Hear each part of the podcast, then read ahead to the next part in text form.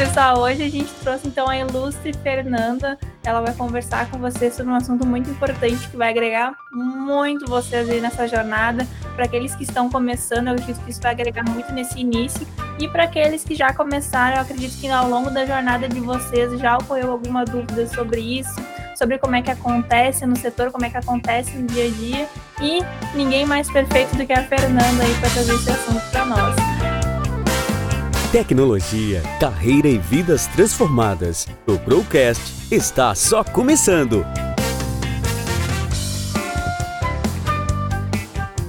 Passo a palavra para ela agora. E como sempre, podem perguntar, podem engajar. Aqueles que não quiserem abrir o microfone, pode colocar aí nos comentários, mas só levantar a mão aí que a Fernanda vai estar 100% disponível para sanar a dúvida de vocês. Te passo a palavra, Fê. Então tá bom, obrigada, Vi. Vou pedir um apoio porque eu vou trocar de tela ali, então eu não vou ver as mãos levantadas. Mas vocês podem ir. Não é uma interrupção, tá, gente? A ideia é a gente conversar. Eu trouxe um PPTzinho só para pautar um pouco de cada assunto que a gente vai conversar, mas a ideia é ter uma troca mesmo com vocês, falar um pouquinho do dia a dia, como funciona, né? E quem sou eu, né? Por que, que eu estou aqui achando que eu posso falar sobre o dia a dia em times de desenvolvimento e, e tudo mais. Uh, me chamo Fernanda, uh, eu trabalho com desenvolvimento de software desde 2007, mais ou menos. Trabalhei em times uh, de, de, times de empresas de consultoria, trabalhei com times modelo tradicional.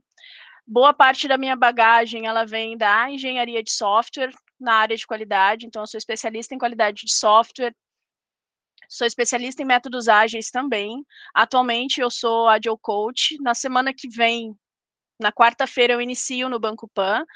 Mas nesse slide aqui a gente vê, comecei lá na Data Sempre como auxiliar de suporte, passei para qualidade de software, trabalhei na CWI também, como, que é uma consultoria, trabalhei em projetos na FUBRA, fiquei alocada no cliente da RBS, então já trabalhei em projetos na RBS, trabalhei em projetos com a Renner, trabalhei na SacPag. Minha última passagem, então, foi no Cicred. Fiquei quatro anos, os últimos quatro anos atuei na transformação digital do Cicred, com times de desenvolvimento de produtos. E a ideia hoje é conversar um pouquinho sobre a base, né? O que, que é a base? Como que as empresas se organizam e por que, que elas uh, existem tantos modelos de desenvolvimento de software, modelos de organização de times, e o que, que isso significa na prática.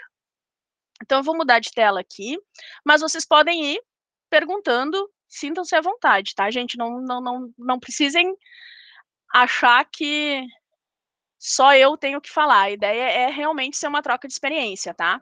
Tanto que o nome é, né? E na prática, como funciona? Como que interações eficientes entre diferentes papéis geram impacto nas organizações?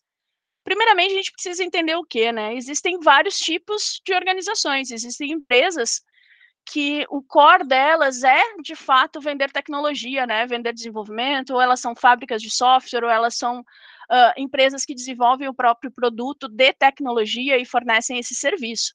Mas boa parte da, da, das empresas no mercado hoje, e as grandes empresas também, uh, onde acontece muito do mercado, elas não são empresas de tecnologias, elas utilizam a tecnologia para o core do seu negócio. E como que, que a gente pode, no dia a dia, como times de, de, tecnologia, como pessoas que trabalham com tecnologia, como que a gente faz essas organizações gerarem resultados positivos? Como que o meu trabalho, como um engenheiro de software, como um designer, como que o meu trabalho contribui para isso? Porque é muito mais do que trabalhar com uma tecnologia que é hype, que é novidade, que é o, a sensação do momento. E muito mais ser a pessoa que trabalha para gerar resultado com o conhecimento técnico que se tem. Então, a ideia é a gente começar a pensar que tudo é um ciclo, porque na vida tudo é um ciclo. Não sei se vocês já fizeram esse exercício, como a gente estava conversando ali no início. Eu sou uma pessoa que eu gosto de olhar muito para as coisas, observar e criar conexões. Algumas dessas conexões ou desses padrões muitas vezes faz sentido somente na minha cabeça. Eu consigo fazer uma ligação e transformar aquilo numa, numa história a ser contada exemplificando o dia a dia de projetos, o dia a dia de trabalho em times, em criação de soluções. Mas tudo à nossa volta está sempre mudando e tudo à nossa volta é um ciclo. A gente tem aqui então uma imagem de um ciclo de vida da borboleta, passando de um casulo até se transformar em borboleta. Nós temos uma outra imagem, então, dos processos que uma folha passa, todos os efeitos que o clima, muitas vezes, e a mudança das estações provocam dentro da mesma folha. Nós temos ali um, um palitinho que começa e vai queimando até o final e se transforma totalmente em cinzas. O que, que isso tem a ver com software, Fernanda? O que, que isso tem a ver com o meu trabalho no dia a dia? Eu quero codar, eu quero produzir um sistema. Isso tem a ver que não ia ser diferente no mundo dos negócios, não ia ser diferente no mundo de tecnologia. Tudo é um ciclo. Aqui nesse slide a gente está vendo o quê? O ciclo de vida do produto.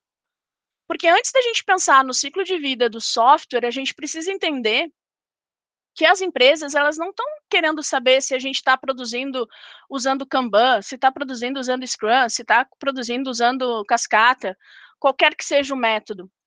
Ela quer desenvolver um produto. A empresa ela surge para sanar uma, uma, uma brecha no mercado, um problema do mercado, e o produto é a forma como ela soluciona isso. E existe um ciclo para esse produto, ou seja, existe um ciclo para essa área de negócio. Então, é assim que nascem os projetos de software, é assim que nascem os projetos de tecnologia. Muitas vezes para atender uma demanda de produto daquela empresa. E uma fase de produto passa por introdução, ou seja, toda uma descoberta, entendimento se isso vai fazer sentido ou não, se a gente vai evoluir para um software, se a gente vai fazer isso de forma manual, se vai ser uma campanha de marketing, de que forma a gente vai atender essa demanda. E ela passa para ser um produto em crescimento, um produto em maturidade e um produto que ou vai entrar em declínio, ou seja, ele vai ser descontinuado, ou se inicia novamente essa fase de descoberta vemos que temos um, um ciclo de vida de produto. Nós também temos um ciclo de vida de software. E aqui eu tenho uma imagenzinha bem didática, onde a gente vê de um lado uma cascata e de outro lado uma imagem que significa então metodologias ágeis, né? Interações rápidas e entregas rápidas. Você já deve ter ouvido tanto eu via as últimas lives e tudo mais, já vi que vocês falaram sobre metodologia ágil, não vai ser o foco propriamente dito de teorias sobre os métodos de trabalho, mas a gente sempre vê um versus o outro. Métodos tradicionais versus métodos ágeis. Mas eu queria fazer uma pergunta para vocês, e eu não sei se, se, se, a gente vai conseguir responder ela ou não. O que, que esses projetos uh, ou esses métodos eles têm em comum? O que, que eles compartilham? entre si?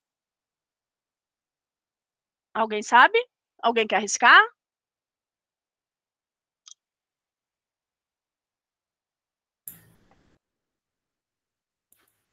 Não vou constranger, pode ir um de cada vez. Pode é, falar, Ana. Bom, eu, eu, não sei se é mais ou menos a mesma coisa que eu, que eu entendo, ou que alguns que eu conheço, mas é testar alguns produtos em vamos dizer, em uma semana para ver se ele vai funcionar, para depois sim botar aquilo uh, em escala, vamos dizer, né? Ou realmente botar ele a funcionar, se ele vai, se ele vai, é, se ele vai ser, como que eu posso dizer, se ele vai dar bom ou se ele vai dar ruim, sabe? Sim, se é ele vai servir para alguma coisa ou se ele foi é, dinheiro jogado fora. Ou que, ou que precisa uh, mudar, pesquisar mais, pesquisar menos, para melhorar o, o sistema, vamos dizer, né? Isso é o que eles têm em comum, na tua opinião. Perfeito. É. Mais alguém? É, Fernanda, é, eu acho que alguns colegas já comentaram ali até o objetivo final né, do desenvolvimento. É, eu acredito que assim é mais fácil apontar a, a diferença entre eles que no meu ponto de vista pode estar errado até, mas seria justamente a quantidade de burocracia que tem entre cada um dos dois, né? É, o método ágil ele tenta abolir um pouco dessa burocracia para chegar num objetivo que é o produto final. E os métodos tradicionais têm um pouquinho mais de etapas ali que acabam às vezes deixando um pouco mais lento todo o processo, mas no fim das contas você tem um problema para querer resolver você tem etapas para seguir, né? É, você, então, nesse ponto os dois são iguais, assim, nessa questão de ambos vão ter etapas para seguir para chegar no objetivo final, sabe? Perfeito. Sim, é, eu, eu fiz esse questionamento porque é, é, foi, foi bem intencional, porque normalmente no mercado a gente ouve muito falar, né, as diferenças entre um e outro e tudo mais. E, e por que que eu fiz questão de trazer isso dessa forma? Porque é algo que eu tenho notado nos, nos dias dias de time mesmo. Que não sei se por, por ter se expandido tanto a, a, área de tecnologia, vários cursos e várias, várias pessoas de várias áreas e tudo mais, mas parece que não tem se falado muito sobre o básico, sabe? E aí a ideia hoje é, de fato, aproveitar que vocês estão aí entrando no mercado, cheio de vontade, entendendo muito, mas é uma enxurrada de informação. Para que lado eu olho, o que, que eu tenho que prestar atenção, é tanto método, é tanta coisa que eu preciso pensar, além daquilo que é específico da área que eu estou tentando me, me direcionar. E, e, e, pensando nisso, no que, que é o básico, no que, que existe em comum, sim, são as fases, todos vocês acertaram. As fases, elas são as mesmas, a diferença é como que eu uh, ordeno isso, ou como que essas fases acontecem, e como que eu, profissional de tecnologia, me enquadro em cada uma dessas fases. É muito fácil para Fernanda com o tempo que tem e ter passado por várias empresas, já conseguir ter uma linha de raciocínio e, e, imaginar que, ah, não, isso aqui é de tal fase, isso aqui funciona dessa forma, como que a gente organiza, ter uma visão mais macro, uma visão sistêmica quando a gente fala isso.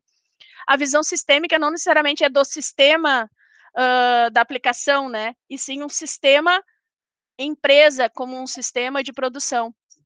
Então, essa visão sistêmica, ela acaba sendo mais natural quando a gente já tem um pouco mais de tempo andando em vários ambientes e a gente começa a ver que os problemas são parecidos, que as soluções também são mais ou menos parecidas, que as dificuldades são as mesmas. E aí a ideia de trazer para esse bate-papo é justamente isso.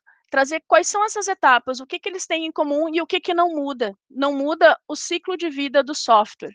Então, caso alguém não conheça ainda, isso aqui é da, das cadeiras, a gente estuda isso, né, engenharia e tudo mais, mas o ciclo de vida do software, do desenvolvimento de software. Independente da metodologia, a gente fala muito em cascata e ágil, mas existem N outras. Existe o interativo incremental que veio antes ainda do manifesto ágil e é muito parecida, que é quando a gente tem um escopo geral de uma, de uma determinada demanda e o, o, na linha de gerenciamento de projetos, a gente define quais são as fases e o que, que a gente vai construir primeiro, aonde eu posso botar mais times trabalhando em módulos separados, então, tudo isso é como eu organizo os times para atender aquele projeto ou aquela solicitação. Mas sempre vão existir essas etapas. A diferença, então, é quando que essas etapas acontecem? Normalmente, nos materiais de conceitos e cursos e material bibliográfico, a gente entende o quê? Que uma fase acontece depois da outra. Mas no dia a dia, não é assim que funciona no dia a dia, a gente sabe que tudo acontece ao mesmo tempo. Ah, mas tudo acontece ao mesmo tempo quando a gente está falando de metodologia ágil, Fernanda. Não. Até mesmo quando a gente trabalha em cascata, as coisas acontecem ao mesmo tempo. Porque é normal no modelo cascata, ou seja, eu estou lá na fase de testes e é normal haver um questionamento sobre uma sobre algo que foi feito lá na fase de análise. A diferença entre os métodos é a burocracia, como vocês falaram, para se chegar nessa conversa. Quem que conversa com quem até se chegar naquela fase? Mas o conhecimento dessas fases e o entendimento do que, que é esperado dentro de cada uma dessas fases, ela não muda. Então, o ciclo de vida do software, ele possui essas fases. Alguns outros, vocês vão encontrar na internet, também, hum, digamos, cada fase, uh, uma explosão em cada uma das fases, né, onde a gente consegue ver quais são as etapas de uma análise, quais são as etapas do processo de design.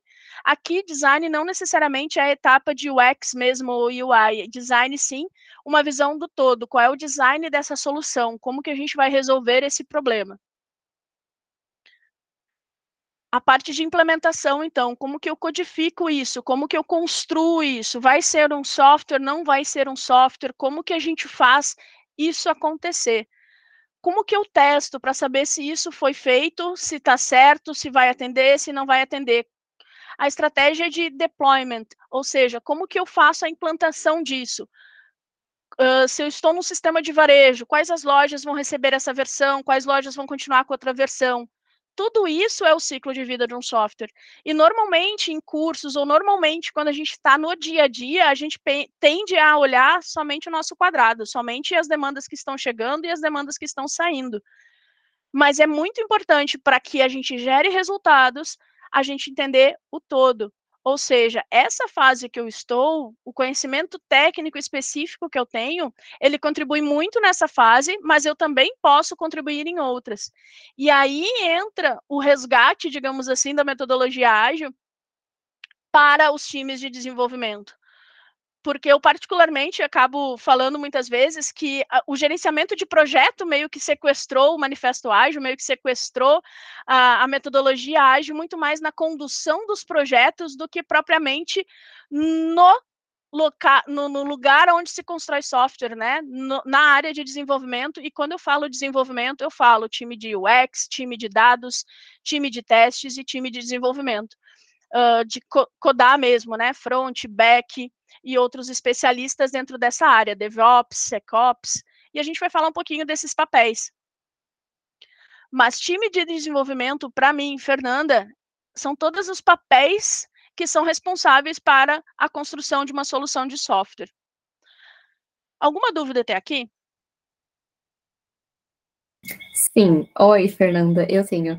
Uh, na questão do, do, da engenharia de software, tipo, isso eu nunca vi assim um curso na faculdade, pelo menos não nas faculdades aqui da minha região, porque geralmente tem aquela engenharia da computação, né? Mas no caso, se eu quiser me tornar uma engenheira de software, o que, que eu preciso saber? Por qual área eu preciso começar, sabe, até chegar nesse ponto?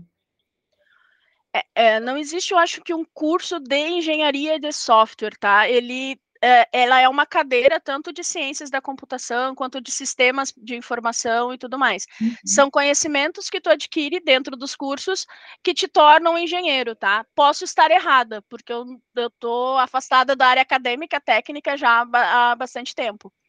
Mas uh, engenharia de software ela é uma cadeira, se eu não me engano, pré-requisito para todos os cursos de tecnologia, que é onde a gente eh, estuda também né, todas as fases do ciclo de desenvolvimento de software, onde a gente estuda a parte de análise também, como que é feita uma análise. Então, ela é base, eu acho, de sistemas de informação, uh, sistemas para internet, ciências da computação também, apesar de ciências da computação ela ser um pouco mais voltada para hardware, se eu não me engano. Ah, tá. Tu tem alguma formação? Sim, eu sou na área de TI, tá? Eu trabalhei com. Eu fui técnica informática no início, que foi assim que eu entrei para a área de, de, de, tecnologia, e eu sou formada em processos gerenciais. Então, eu já estava trabalhando há bastante tempo com tecnologia, estava cursando o curso de sistemas de informação, e aí eu troquei o meu curso de sistemas de informação para a área de processos, porque eu estava trabalhando muito mais ligada a áreas de negócio na construção de software. Então, eu já estava trabalhando há uns sete anos com qualidade de software e, e times de desenvolvimento, e direcionei, então, a minha formação para a área de, de processos gerenciais, para entender da área de negócio e das áreas de produto das empresas. E hoje, e eu tenho pós-graduação também em liderança e coaching, e também em, em gestão de projetos. Ah, legal. É que tem aquele curso que eu já vi na Unicinos, que é de gestão da tecnologia da informação. Daí, tipo, esse eu acho que é mais específico realmente para gestão, né, na parte do gerenciamento. Isso, tá? tu vai dar uma pincelada nessas, nessas uh, disciplinas, digamos assim, mas tu não vai se aprofundar muito, não. Eu fiz uhum. o de uhum. sistemas de informação da Unicinos, uh, estudei uns dois semestres, eu acho, e aí sim, ele era bem voltado para programação mesmo. Tinha programação 1, cálculo, tinha toda, toda a base de engenharia de software mesmo, de construção, algoritmos, toda essa base mais pesada. O de gestão de tecnologia, tu dá uma pincelada, mas eu acho que não tem cadeiras de programação, não. Tá legal, obrigada. De nada. Então, voltando ao ciclo de desenvolvimento de software, essa é a base que quem trabalha com times de desenvolvimento precisa conhecer. Ah, eu preciso conhecer a fundo cada uma delas, Fernanda? Não. Mas tu precisa saber da existência delas e quais são as, as fronteiras, digamos assim, o que, que determina cada uma delas. E a ideia é a gente conversar um pouquinho sobre isso. Mas basicamente vamos resgatar, né? Eu acho que vocês já viram a imagem do bolo, já ouviram falar no, ah, não, mas é melhor o cupcake, ah, não, mas é melhor o skate e não o carrinho para MVP. Mas a ideia não é a gente falar aqui de construção de produtos, tá, gente? Especificamente de software e construção de software. Qual é a analogia que eu costumo utilizar, tá? Vamos voltar ao, o slide anterior onde a gente fala do, do ciclo de desenvolvimento. Então, a gente tem cada uma das etapas, tá? O design, a codificação, o teste, a implantação, a manutenção desse software, a análise, o designer, a implementação, e esse ciclo, ele é constante. Sempre vai acontecer.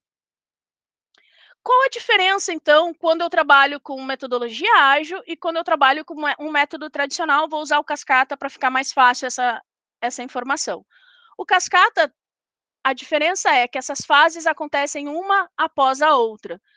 E quando a gente fala em metodologia ágil, e por isso que ela está tão difundida neste momento do tempo que as informações mudam muito rápido, que as empresas precisam se posicionar muito rapidamente no mercado de negócios, a gente pensa então em fatias, ou seja, essas disciplinas, a disciplina de análise, a disciplina de planejamento ali, de execução do design do projeto, da implementação, do teste, da manutenção, todas elas, elas precisam ser executadas ao mesmo tempo, ou seja, uma fatia cada vez mais fina para que eu possa cada vez mais rápido ter uma resposta se esse é o bolo que eu quero ou se esse não é o bolo que eu quero.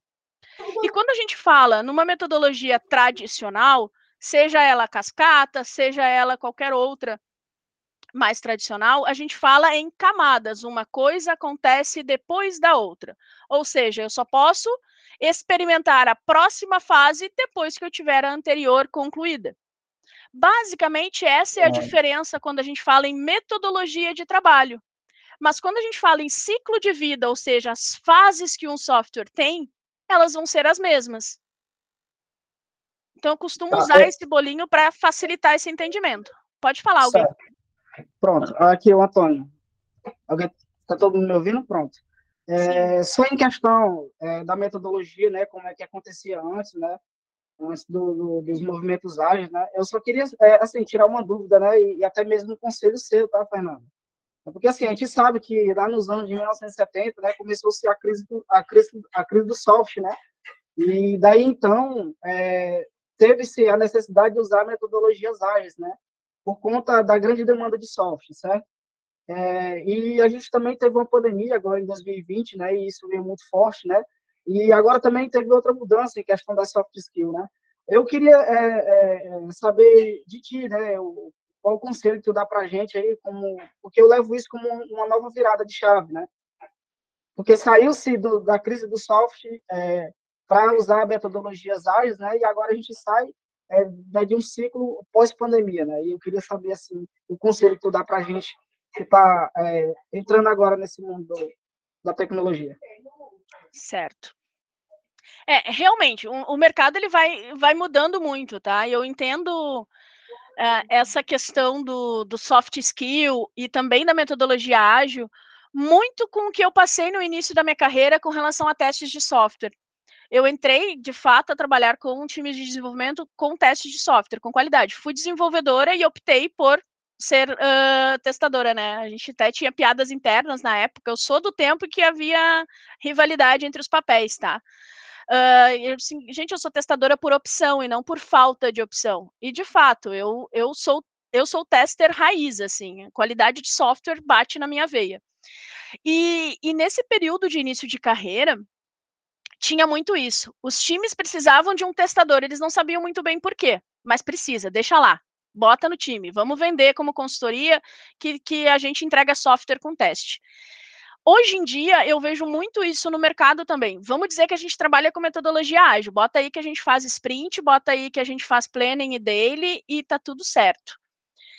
Então, respondendo a tua pergunta como um conselho, a ideia é vocês olharem a base. E por isso que eu trouxe essa, é, é, essa apresentação mesmo e, e toda a questão da gente conversar sobre a base. Isso não vai mudar, independente da da metodologia em que se aplica isso.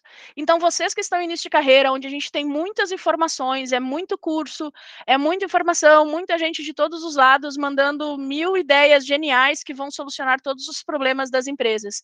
Foquem naquilo da área de vocês, mas sim com soft skills sendo desenvolvidos, mas é desenvolvimento que eu quero trabalhar? É com times de desenvolvimento de produto e de software? A base precisa ser uh, relembrada. Metodologia ágil, ela surgiu não para gestão de projetos. Metodologia ágil, ela surgiu para quem desenvolve software. Porque na, ninguém melhor do que quem desenvolve para saber aonde vai dar problema, aonde tem um risco, aonde a gente pode ter uma solução diferente do que a proposta muitas vezes. Então, como sugestão mesmo para quem está no início, é entendam os propósitos das coisas muito mais do que o nome bonitinho para isso. Busquem entender o porquê, qual o propósito. E agora, a gente avançando aqui, a gente vai falar um pouquinho mais sobre isso. Não sei se eu respondi a tua pergunta, tá? É João? Não, sim, sim, respondeu, tá? É, eu agradeço muito, tá? Certinho. Certinho. Quando eu falo base, então, vamos. Vai ter vários aqui, parece propaganda do, do, do da, da Jequiti, tá, gente? É um, o círculo vai voltar aqui. Porque vocês precisam entender dessas etapas. Ah, Fernanda, mas eu não, eu não, eu não tenho atuação na área de análise ou na área de projetos. Eu, quando eu vou entrar num time, já vai estar tá acontecendo isso. Na verdade, a gente vai ver que não, tá? Como assim? Vamos dizer que um projeto está iniciando do início. Eu, Fernanda, trabalho com desenvolvimento de software desde 2007, tá, gente? Eu peguei um projeto do início duas vezes na minha vida. E mesmo assim, a primeira vez que eu peguei um projeto do início, na verdade, a análise dele toda já tinha sido feita dois anos antes do kick-off do projeto. O que, que é o kick-off do projeto?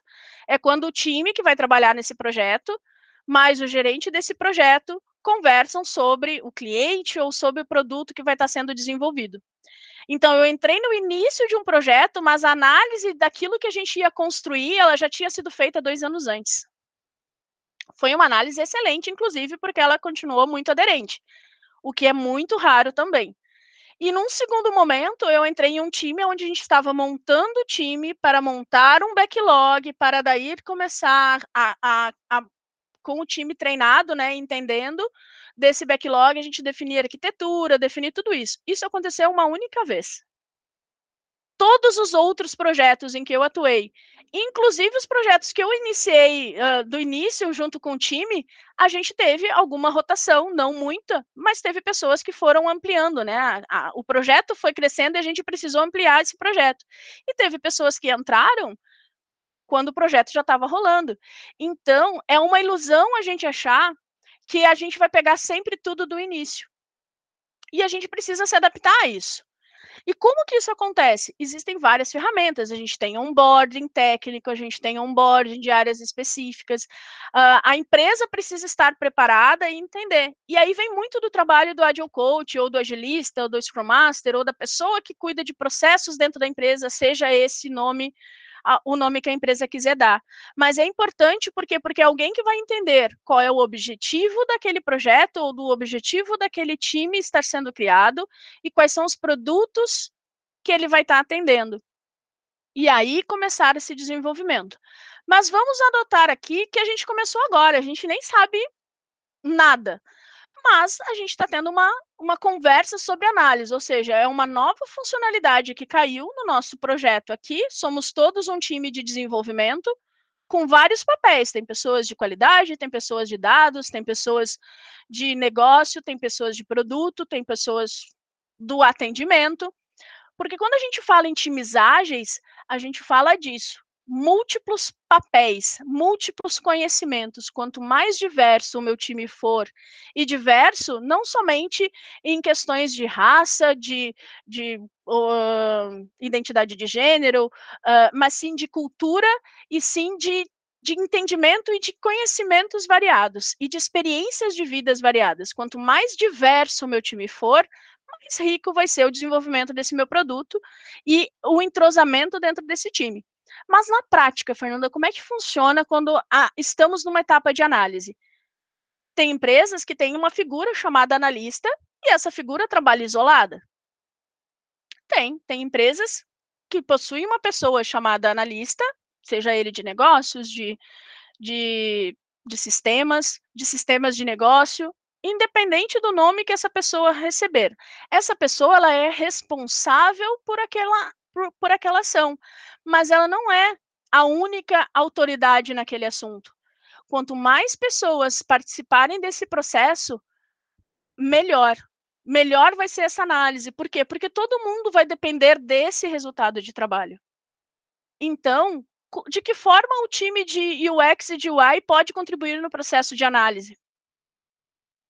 Pode trazer resultados de pesquisas passadas, pode trazer estudos de benchmark, ou seja, a gente vai estar tá lançando um produto novo, ou a gente vai estar tá lançando uma conta digital. Quais são os estudos que a gente tem de benchmark? Como é que as outras empresas e outras instituições financeiras vão fazem esse processo de, de criação de conta? É normal trazer alguns exemplos de sistema financeiro, porque é onde eu estou mais imersa nos últimos oito anos, mais ou menos, tá, gente? Mas existem outras linhas de negócio. Onde uh, também o X aí também ajuda a ver a concorrência, né? Onde os outros produtos falham, o novo produto assim desenvolvido para não ter exatamente. as mesmas As outras oportunidades, fluxos de jornada, quais as personas, ah, mas o UX vai desenvolver isso sozinho? Não, ele vai auxiliar normalmente o time de produto e de negócios.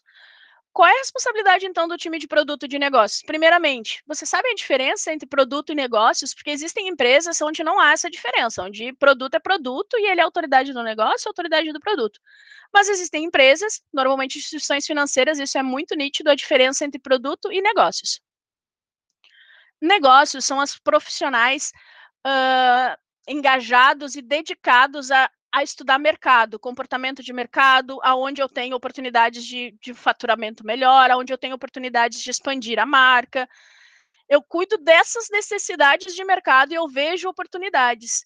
E o produto trabalha muito próximo de negócio, inclusive normalmente respondendo dentro da mesma área, mas o produto as pessoas de produto são as pessoas que pensam soluções para essas necessidades de negócio. Por isso que eles são uh, muitas vezes em time de desenvolvimento, e eu tinha muito esse entendimento que é, se não está codando, é negócios. E não necessariamente. Existem regras de negócios e existem regras do produto. Como que esse produto responde para o Banco Central? Como que esse produto atende tal necessidade de negócio. Então, basicamente, essa é a diferença. Vão haver uh, lugares onde vocês vão trabalhar que vai haver essa diferença entre produto e negócios. Então, essas pessoas, elas são responsáveis pelas regras funcionais, ou seja, como que essa, esse software tem que funcionar. O que, que eu espero que esse software faça. Muito mais ligado ao que. E o time de desenvolvimento, de qualidade, vai dizer o quê? Como esse software vai funcionar. Mas é no momento da análise que o time de desenvolvimento pode contribuir dizendo: olha, isso é viável tecnicamente como dizia um colega meu, o impossível dá para fazer, só que demora um pouquinho mais. Também é isso. É dizer, olha, esse caminho aí que vocês estão querendo, talvez demore mais, ou talvez seja um risco maior. A gente tem que pensar em segurança, a gente tem que pensar em performance, qual, como que a gente vai escalar isso, qual a estrutura de, de servidores a gente vai precisar, é na nuvem, não é na nuvem. Tudo isso o time pode contribuir no momento da análise. Porque é errado a gente achar que na análise eu só vou levantar as regras de negócio. Porque existem regras não funcionais. E, de novo, João, eu faço um link. Isso aqui é o básico, e parece que é muito básico isso que eu estou dizendo para vocês.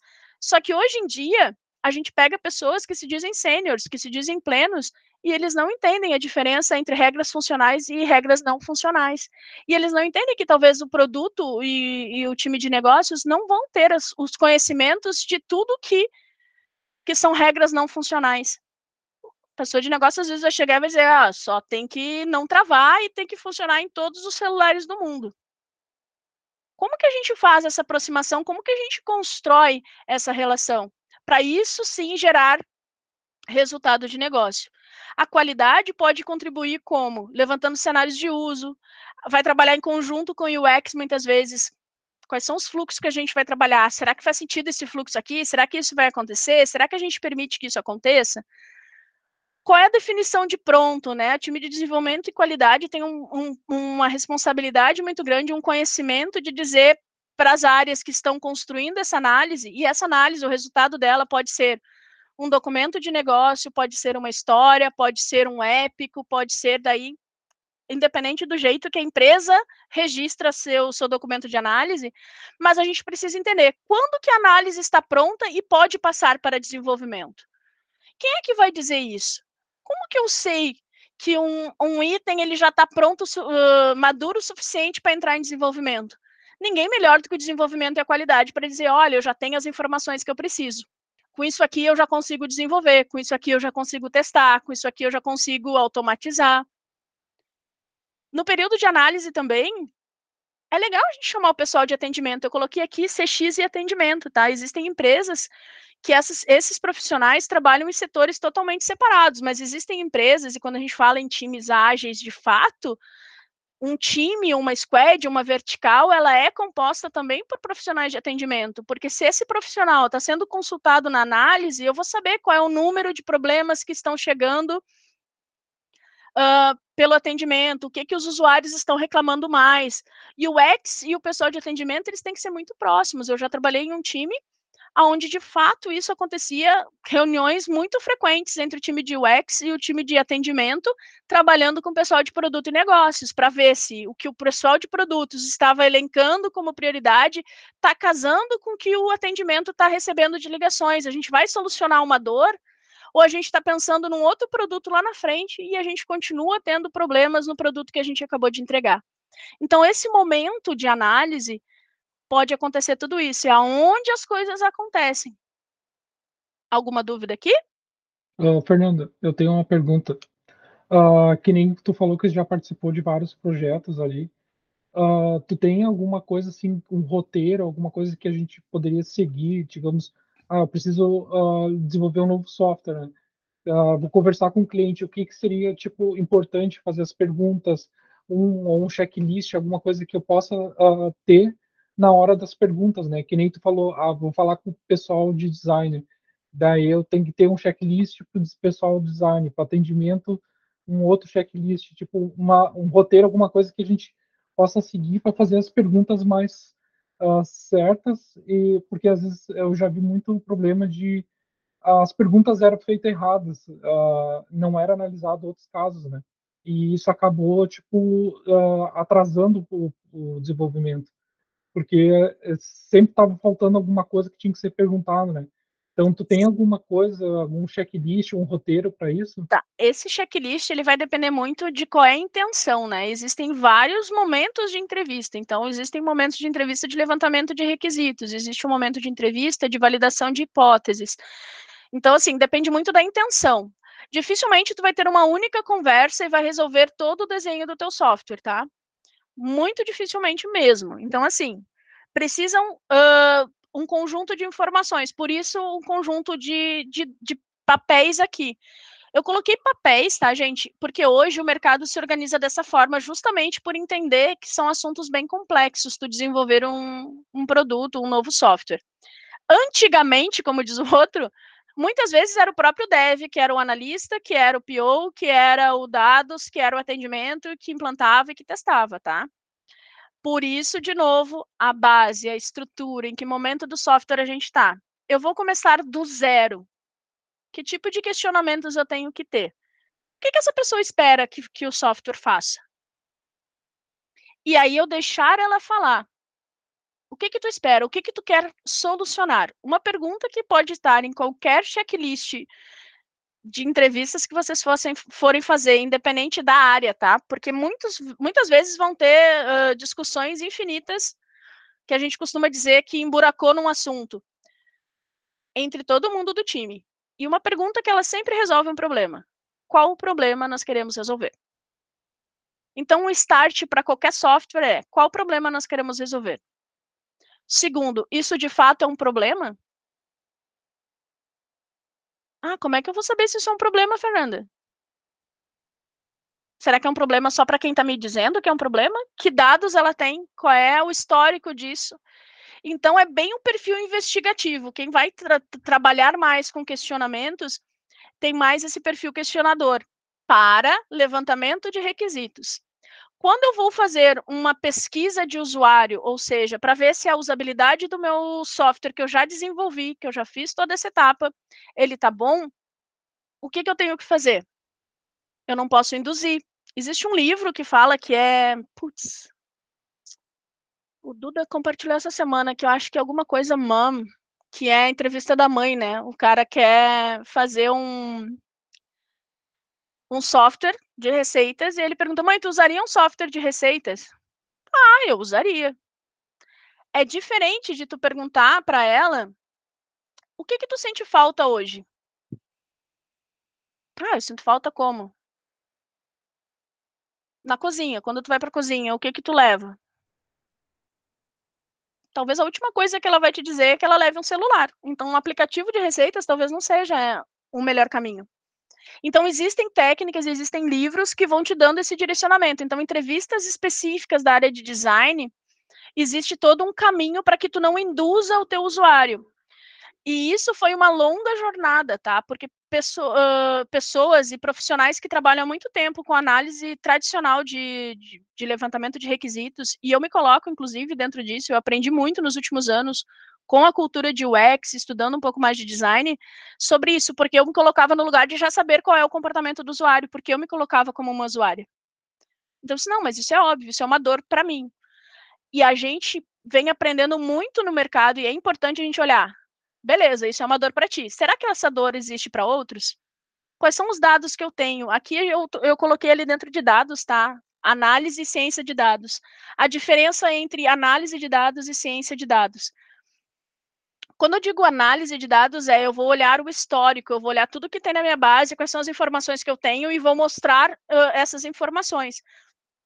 E quando eu falo em ciência de dados, é com tudo que eu tenho, com tudo que eu já sei, como que eu posso prever o comportamento do meu usuário? Como que eu posso prever, uh, sei lá, uh, o índice de endividamento? Como que eu posso prever que jovens se endividam mais do que uh, meia-idade, por exemplo? Será que tem como fazer isso? Sim, tem, mas aí isso é muito mais voltado à ciência. Só um minuto.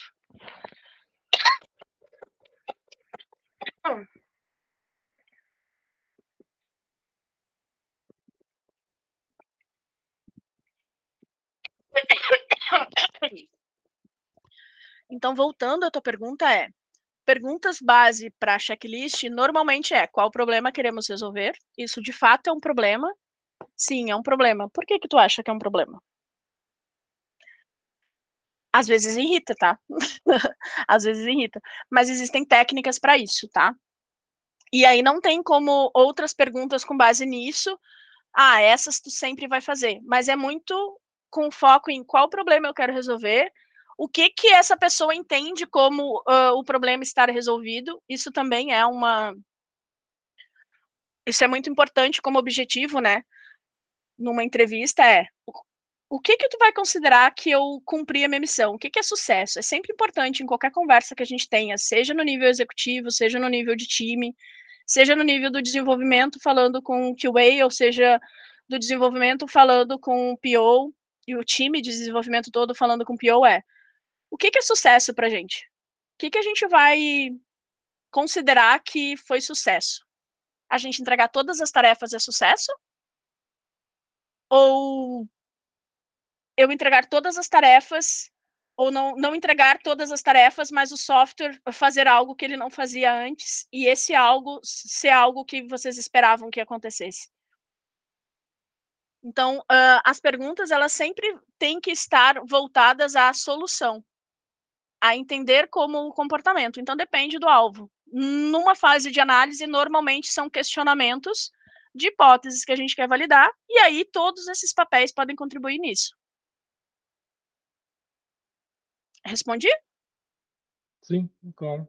Não, é só por causa da. Uh, como eu trabalho, eu trabalho com a parte de programação, para mim é tudo tipo, ah, tem que fazer essas coisas que é um checklist, né? Então, tipo, mas daí é essa parte de investigação que é o que eu me interesso mais para entender, tipo, porque às vezes Eu Isso tenho é um amigo que é, ah, faz um cadastro para mim. Ele falou assim, ah, beleza, eu faço. Só que às vezes falta essas perguntas para te entender. Tipo, para ele, ele queria um cadastro, né? Mas ele não sabe exatamente qual que é o problema que ele tem, né? E Então, aí tipo, é bem isso, é tu fazer ele entender o que que tu quer resolver com o cadastro. Eu vou Sim. dar um exemplo prático, tá? Uh, num, nos projetos que eu participei, a gente estava desenvolvendo uma solução. A gente já tinha desenvolvido um portal que emitia os cartões dessa determinada loja. E a gente estava construindo esse portal de novo numa outra tecnologia, com, nessa mesma fase de projeto.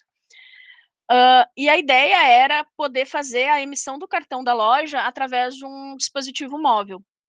E aí eles estavam idealizando uma tela onde fosse possível fazer a consulta, né? Existem motores de crédito que fazem consultas. Uh, para saber se a pessoa está no SPC, para saber se, quais são os dados de endereço, se essa pessoa é vítima de fraude, é vítima de fraude, não, se essa pessoa é um fraudador conhecido no mercado, existe todo um, uma ciência por trás, né, de uma telinha onde a gente diz nome, CPF, endereço e tudo mais, o cadastro que é feito. E a ideia do, do, do, pessoal de produto na época era: a gente precisa tornar isso mais rápido. A gente perde muito tempo na loja preenchendo todo um cadastro. Acho que, se eu não me engano, eram 27 campos, tá? Para daí lá no final o cliente preencheu todos os 27 campos, a gente vai no salvar e esse salvar vai me dizer que o cara não pode ter um cartão. Então a gente quer ter algo mais dinâmico. Vamos construir uma tela onde a gente pode configurar quais campos a gente quer preencher primeiro para poder falar e tal e tudo mais. E observando.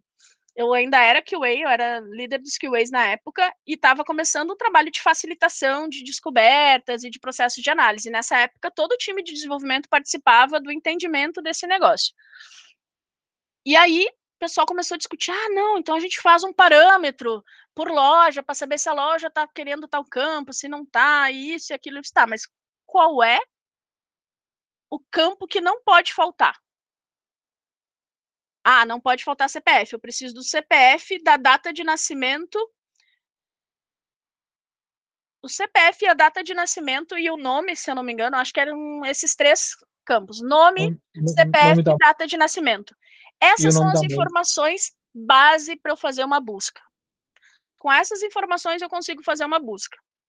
Beleza? Então, quem sabe a gente constrói só a tela com esses três campos fixos. O direcionamento do projeto, todas as fases, estava prevendo uma construção de uma tela de parametrização, onde eu ia poder escolher quais dos 27 campos, cada loja ia poder escolher cada um dos campos e tudo mais. E a gente fez a proposta, então, vamos validar com esses três. A gente faz, valida se possui cadastro e a gente traz os dados que a gente possui. A gente vai saber se a pessoa pode ter o cartão ou não, e aí a pessoa já vai estar o quê? Feliz. Porque ela já sabe que pode ter um cartão, aí ela vai preencher os dados tranquilamente. E de fato, isso aconteceu, e se eu não me engano, ainda seguem sendo essas três perguntas, tá? E nunca que essa tela de parametrização foi feita, isso já faz mais de seis anos. Então, a pergunta, ela vem muito nisso. O que, que eu quero resolver? Porque a gente poderia muito bem, como uma consultoria, ter recebido a, a especificação. Ah, beleza, vamos fazer uma tela de parâmetros onde eu digo quais campos devem conter na tela de cadastro. Então tá muito nessa linha de raciocínio, sabe? O que que essa pessoa, eu preciso ajudar as pessoas a entender como a máquina funciona. E ninguém melhor do que eu, que vou trabalhar com essa máquina, saber quais informações eu preciso. Já aconteceu também de eu estar em levantamento de análise e entendimento, né? A gente chama de planning. Uh, e a pessoa dizer, não, mas é clica no salvar e pronto, eu preciso que salve. Eu disse, tá, mas o que que tu quer que aconteça quando a pessoa clicar no salvar de um cadastro? Eu quero que salve. Aí, a gente não pode se estressar com essa pessoa, porque não faz parte da realidade dela. Apesar dela trabalhar com time de tecnologia, ela não é obrigada a conhecer o ciclo de desenvolvimento de software, ela não é obrigada a entender que eu preciso programar o botão, que o botão não vai se programar sozinho, que precisam ter regras para isso. E é muito do trabalho que o Agile Coach faz, que o, que o analista faz muitas vezes, de, dessa construção, porque ele, são pessoas que sabem o conhecimento técnico do que precisa e fazem essa tradução.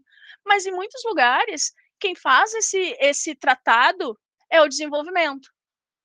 Numa das primeiras empresas que eu trabalhei, quem fazia esse caminho, não existia analista de sistemas na época, era parte do papel da qualidade. O pessoal de qualidade fazia esse levantamento com o cliente de entender, ah, eu quero um campo mais, era um sistema de folha de pagamento. Ah, eu quero fazer o cálculo diferente. Tá, como que o senhor quer fazer o cálculo? Qual é o cadastro que o senhor precisa? Por quê? Ah, eu vou lá no banco, eu vejo qual é a tabela, eu sei que eu preciso de tal, eu valido com o cliente, aí eu passava para o desenvolvimento.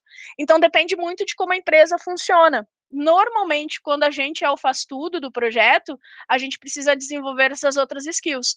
E aí precisa entender, cara, eu estou fazendo um levantamento de entendimento do software ou eu já estou validando o software que eu construí? Vão ser perguntas diferentes. Sim. Gente, estourou o horário e nem avançamos muito. Desculpa, eu falo demais. Então, a gente tem a fase de design, então, a fase do planejamento. O que, que acontece nesse momento? Fluxos principais, alternativos, aí eu construo de fato isso. Aí produto e negócio interage, re, uh, conversa, entende quais são os fluxos, o que, que, que precisa ser feito, e parte também como uma consultoria para dúvidas. O desenvolvimento pode atuar como implementando um design system, vendo a viabilidade técnica, muito mais como um ponto de consultoria, não um, uma parte pesada do trabalho, qualidade também, mapeamento dos fluxos, testes dos componentes de design system. Design system é algo que a maioria das empresas que produzem software em grande escala acabam tendo, que é uma unidade onde a gente desenvolve um padrão de identidade visual e também de comunicação. Então as mensagens elas são padronizadas, os componentes, botões, janelas, mensagens, tooltips, todos eles são padronizados, existe uma biblioteca disso. Então, mesmo quem desenvolve, tá, gente, uh, solo, por exemplo, um produto, é legal pensar em ter uma biblioteca uh, com esses componentes já desenvolvidos, porque você vai ganhar tempo em escala quando você estiver desenvolvendo. E aí fica muito mais fácil de trabalhar, porque já vai estar tá padronizado, esse componente já vai responder, uh, sei lá, ele vai ser só mobile ou ele vai ser responsivo. Então toda essa programação base do componente ela já vai existir e aí você só chama esse esse componente na hora de codar lá como que seu front vai responder e tudo mais. Então existem algumas uh, ferramentas que a gente pode utilizar para isso. Design System ajuda muito e é nesse momento de idealização de como o projeto vai funcionar, qual é a nossa identidade visual, como que os, as telas de cadastro vão funcionar, qual é o fluxo do sistema. Então, é, esse momento de design, esses papéis podem interagir e contribuir muito dessa forma. De fato, quando chega o momento de desenvolver, mão na massa, o que, que cabe para o pessoal de dados fazer? Tagamento de dados, como que a gente vai disponibilizar os dados, qual é o tratamento que a gente vai dar, existe um lugar onde fica salvo tudo, o banco é relacional, não é relacional, como que eu trabalho com, com aplicações que trabalham tanto com relacional quanto com não relacional, como que a gente faz para normatizar esses dados, para que todo mundo possa acessar, e o X vai pro, provavelmente fazer alguns ajustes de protótipos e fluxos. Então, aquilo que já foi desenvolvido, já foi feita análise e tudo mais, precisa de algum ajuste quando entra para desenvolvimento. O desenvolvimento vai ter que pensar de fato na construção da solução, mas também em testes unitários, em pair programming, em code review, em refactory, porque tu não vai estar tá, provavelmente pegando um código que é zero tu vai passar por alguma função, alguma coisa que já foi desenvolvida antes, que já é utilizada, qual é o impacto que isso vai trazer. Quando a gente fala em refactor, em code review, principalmente em pair programming, integração contínua, em documentação dessa API, tudo isso que a gente está falando, gente, essas interações, isso é de fato desenvolvimento ágil. Isso é um time uh, ágil. É um time que pensa em engenharia de software. Quando eu tenho uma excelência em engenharia de software, aí sim eu posso dizer que eu tenho e que eu trabalho num time de desenvolvimento ágil. Porque se eu só faço planning, se eu só faço dailies, mas o meu deploy ainda é manual, se eu só faço plannings e dailies, mas as áreas elas não se conversam, elas não, não trocam informações durante as fases do desenvolvimento do ciclo do software, isso não é ágil. Isso pode ser ágil na gestão de projetos, mas não é ágil na engenharia e não é o ágil que, que, que surgiu lá do XP, que surgiu dos, dos devs mesmo para o próprio time de desenvolvimento. Eu costumo diferenciar, tá? Vejam aqui que a gente tem dentro do desenvolvimento qualidade, análise de testes, pair testing, uh, testes unitários, planejamento dos testes integrados, funcionais, tudo isso acontecendo em, acontecendo em tempo de desenvolvimento. Por quê? Porque precisa acontecer em tempo de desenvolvimento. Não é responsabilidade só do pessoal de qualidade, nem só do, do, do pessoal de desenvolvimento, é uma troca contínua. O time de desenvolvimento é composto por essas pessoas que estão aqui. Só que a responsabilidade de cada um nessa fase, ela é muda. Uns vão ser mais de consultoria, outros vão, vão fazer ajustes em telas, e outros vão estar trabalhando no código, em melhoria disso, como que isso escala, qual é a segurança que eu tenho, qual é a documentação que eu tenho. Quando eu falo em fase de testes, eu não estou dizendo que é aqui que terminou o desenvolvimento e começa o teste. Na verdade, aqui é o momento em que a minha solução ela já foi construída, ela já foi testada, ela já tem seus testes unitários. Eu, como time de desenvolvimento, e aí time de desenvolvimento, POs, UX, dados, qualidade, devs front, devs mobile, devs back-end, nós entendemos que o nosso produto está pronto, eles atenderam, ele atendeu os, os, requisitos que a gente definiu lá na análise e ele está pronto. Então a gente vai para uma fase de testes integrados, uma fase de testes de performance e uma, uma fase de testes onde eu vejo a cobertura do meu teste, onde eu vejo ferramentas que eu posso monitorar isso, para daí de fato chegar no momento de implantação. Ah, é outro time que faz implantação mas eu preciso saber qual é o, o processo que o meu time tem, ou os produtos que o meu time uh, produz, qual é o processo até chegar na mão do usuário, qual é o processo até chegar numa implantação. Porque mesmo que seja uma outra área dentro da empresa que faça essa implantação, sempre vai ter alguém que precisa acompanhar isso, sempre vai ter um profissional de qualidade ou de desenvolvimento que vai precisar acompanhar essa implantação, vai dar as bibliotecas, vai mostrar onde é que está a branch, vai falar do pipeline, enfim, N outras siglas que a gente pode marcar um outro momento para conversar sobre isso.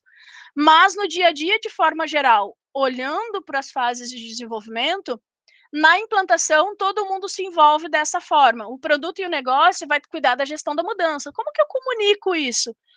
E o UX pode apoiar muito nisso, né? O UX Writing, ou seja, o profissional de UX que cuida da escrita, de como que a gente fala com o nosso associado, o nosso cliente, o nosso usuário, como que a gente transmite tudo que a gente entregou.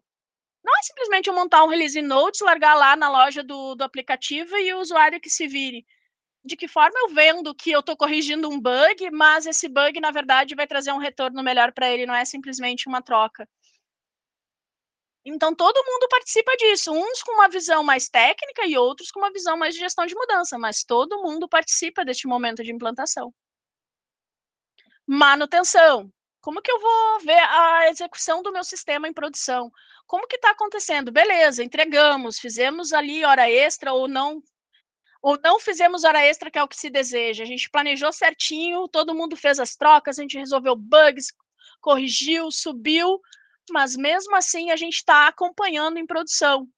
Enquanto está acontecendo análises de outras funcionalidades. Não é uma coisa e depois outra, depois outra. Então, vou estar monitorando funcionalidades que eu já entreguei em produção. Por isso é importante eu pensar em monitorias, em logs, em como que eu construo mecanismos que facilite essa minha manutenção, porque eu vou estar em fase de desenvolvimento de uma funcionalidade, vou estar em fase de codificação de uma outra, o dia a dia de um time de desenvolvimento, ele é constantemente passar por todas essas fases. Em algumas situações a gente vai estar em análise, em outras a gente vai estar codando, em outras a gente vai estar liberando essa versão.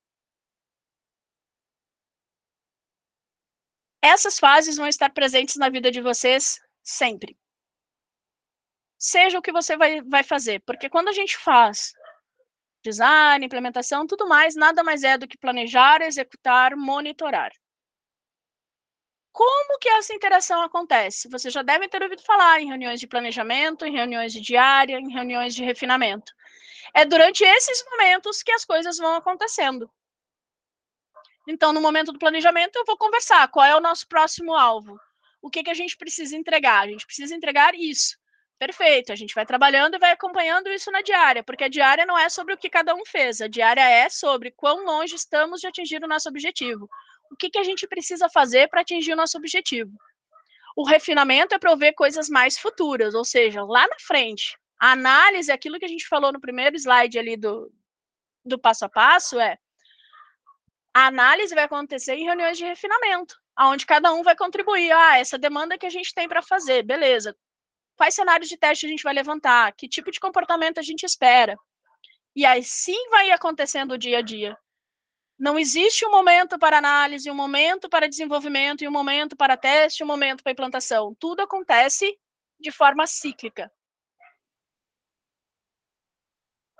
Sempre vai haver um planejamento, uma execução, um acompanhamento. Então, em tudo que vocês fossem, forem fazer no dia a dia de vocês, em times de desenvolvimento, sempre identifiquem o que eu estou fazendo aqui. Eu estou planejando, eu já estou executando. Será que eu estou executando sem planejar? Eu preciso ter um mínimo de planejamento para que na minha execução eu não perca tempo tendo que voltar uma casinha. E quando eu estou executando, eu preciso saber que eu vou ter que monitorar. Então, eu já tenho que construir uma solução aonde seja possível acompanhar o resultado disso, para que eu não tenha que perder muito tempo, para que a empresa não tenha que perder tempo, porque o que, que ela quer? Ela quer resultados de negócio. Ela quer que o produto, o software que eu desenvolvi, viabilize essa solução. Se eu fiz ele em Java, se eu fiz em .NET, se eu fiz uma solução mobile, isso só, só quem entende tecnicamente vai saber. O que a pessoa que contratou nossos serviços ela espera é que essa solução que a gente fez traga resultados. E eu preciso garantir que isso aconteça, monitorando, escalando. E aí a gente decide se esse software vai acontecer ou se ele vai ser uh, descontinuado, uma vez que ele já, já atuou, já cumpriu seu papel, já deu retorno, ele vai virar um novo produto ou tudo mais. Ah, mas aí o time morre, Fernanda? Não, o time vai pegar um novo desafio e vida que segue. E eu deixo essa frase que eu gosto muito e eu uso muito no meu dia a dia, tá, gente? Qual é o objetivo quando a gente constrói software? Facilitar a vida de alguém. Eu trabalho com times de desenvolvimento, eu trabalho e eu amo desenvolvimento de software, qualidade de software engenharia, porque através dela eu consigo facilitar a vida de muitas pessoas. E não há nada tão inútil quanto fazer com grande eficiência algo que não deveria ser feito. Por isso eu vendo muito e eu trabalho muito com agilidade, que é a interação entre as pessoas vai garantir que a gente está sendo eficiente. Quando mais pessoas participam de cada uma das etapas com as suas experiências, com seu viés técnico, a gente consegue ter trocas mais eficientes em cada uma das etapas. Então, se na etapa de análise eu já consegui saber o que, que o QA vai validar, eu já vou cobrir esse cenário, eu já vou tirar essa dúvida com alguém que pode me tirar essa dúvida. E aí, quando de fato eu for codar, eu já vou ter a resposta se o limite do campo é 20 ou é 10. Se eu tenho que validar o CPF com ou sem pontos. Já aconteceu, inclusive, tá, gente, de eu, de eu testar ainda uh, uma funcionalidade que era um, ca um cadastro simples, que o, o dev ele tinha que ter colocado, tornado os campos obrigatórios. Eu fui testar e disse, gente, tá salvando em branco, real, passa, se eu não preencher. Eu disse, não, mas eu fiz, eu fiz a tarefa, ela tá, ela tá certinho ali, validando. Ele disse assim, tá, mas como assim não tá validando? Eu tô salvando em branco. Ele disse, não, eu botei o asterisco para indicar que o campo era obrigatório. De fato, ele colocou um asterisco na cabeça dele, e isso faria com que o usuário entendesse que aquele campo era obrigatório, mas não existia uma barreira ali física. Então, assim, a gente precisa sempre, e por isso que muitos papéis se envolvem, porque é muita responsabilidade para uma pessoa só pensar em todas as possibilidades na construção de um software. Então, quando todo mundo faz o seu trabalho e a sua área de especificidade uh, e contribui no dia a dia, a gente com certeza vai estar fazendo aquilo que deveria ser feito. Alguma dúvida até aqui? Encerramos, gente. Só usei 11 minutos a mais. Fernanda, eu tenho uma dúvida. Em relação, tipo, à análise de sistemas, tipo, tá, eu quero ser uma analista de sistemas, quais caminhos eu tenho que seguir, assim, de estudo e tal? Uh, banco de dados, banco de dados relacionais, não relacionais. Uh, hoje em dia, a análise de sistema daí depende muito, tá? Mas, de novo, uh, áreas de engenharia. Tu, tu vai ser, tu vai ter condições de programar se tu quiser, tu pode optar por não programar. Hoje em dia, em times ágeis, o dev, ele normalmente faz essa análise de sistemas.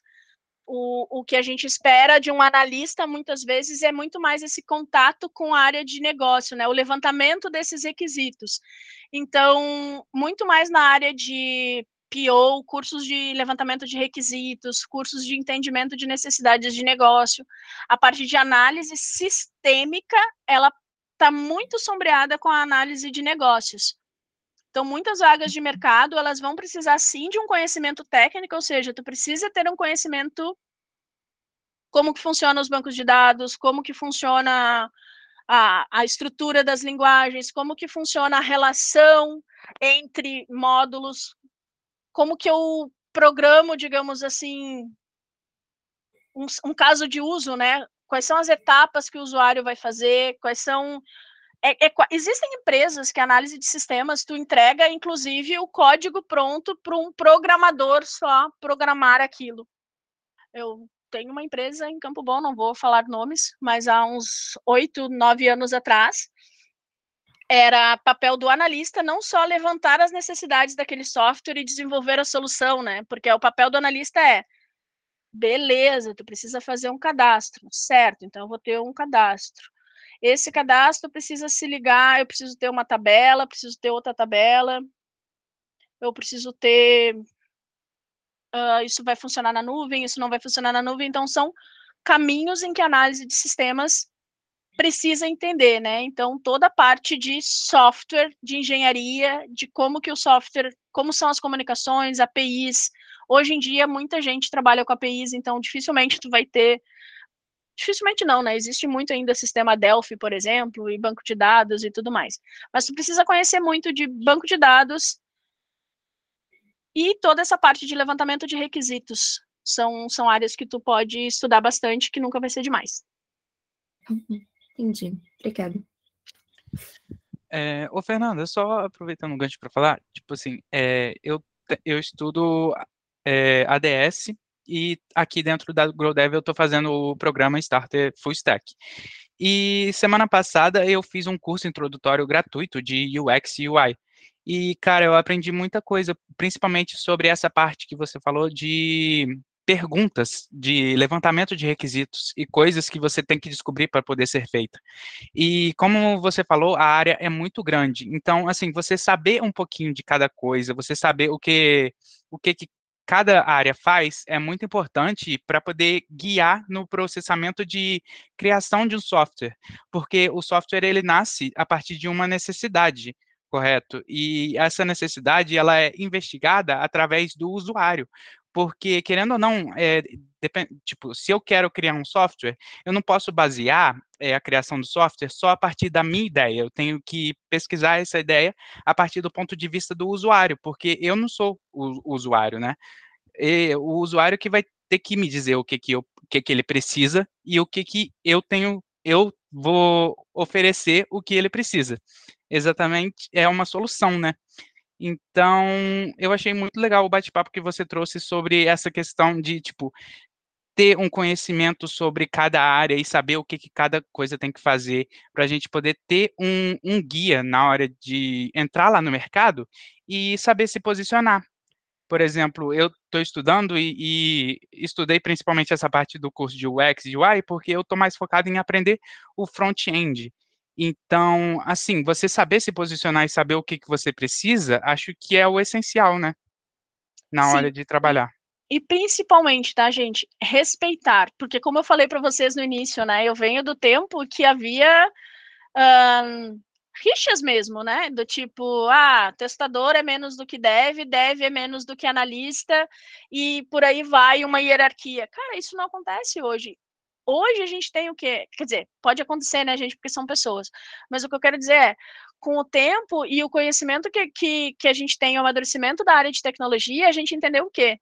São disciplinas diferentes. É, é humanamente impossível alguém ser especialista em todas essas etapas. Então, o que, que a gente precisa entender?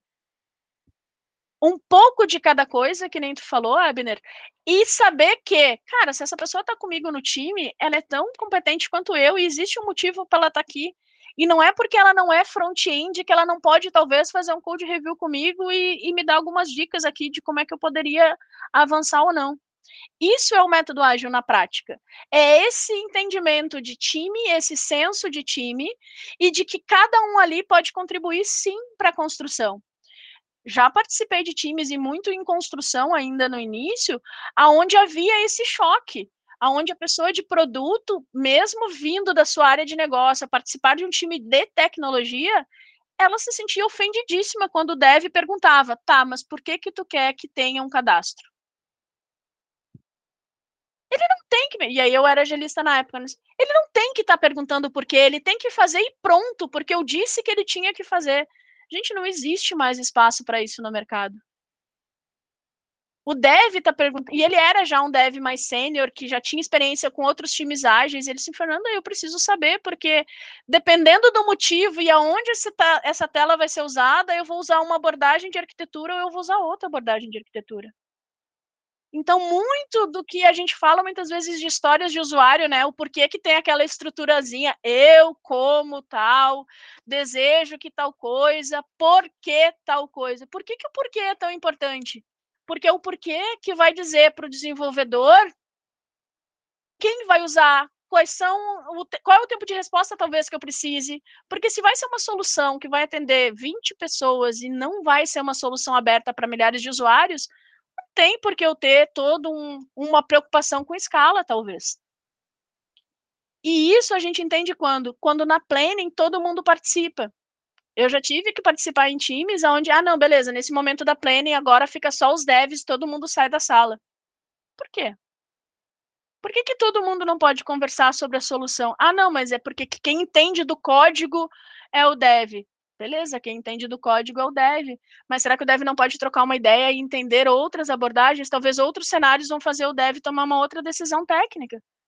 E essa é a importância, é assim que a gente gera resultado, e não cada um fazendo o seu quadradinho muito bem feito.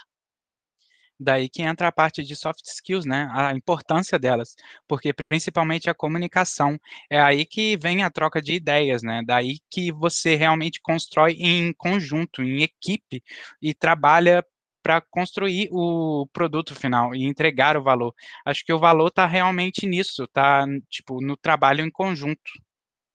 Exatamente. Exatamente. É isso. Mais alguém, gente? Sei que a gente já estourou o horário no sextou. Peço desculpas, inclusive. É, só sobre. Opa!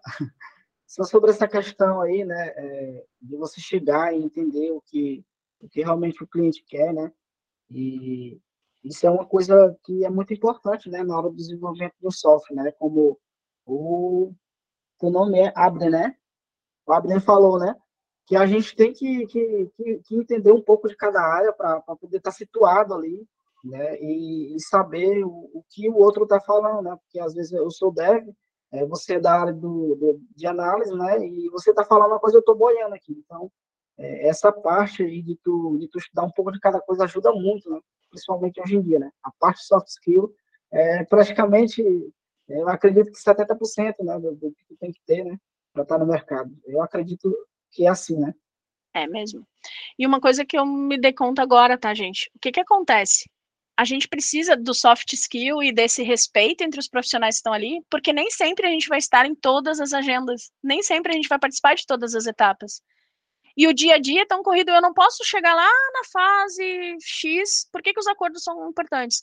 Porque eu estou lá no desenvolvimento e eu vou ter que voltar e vou ficar questionando todas as questões da análise. Se eu não participei daquele momento, mas um outro dev participou, eu tenho que confiar que aquele dev fez os questionamentos que precisavam.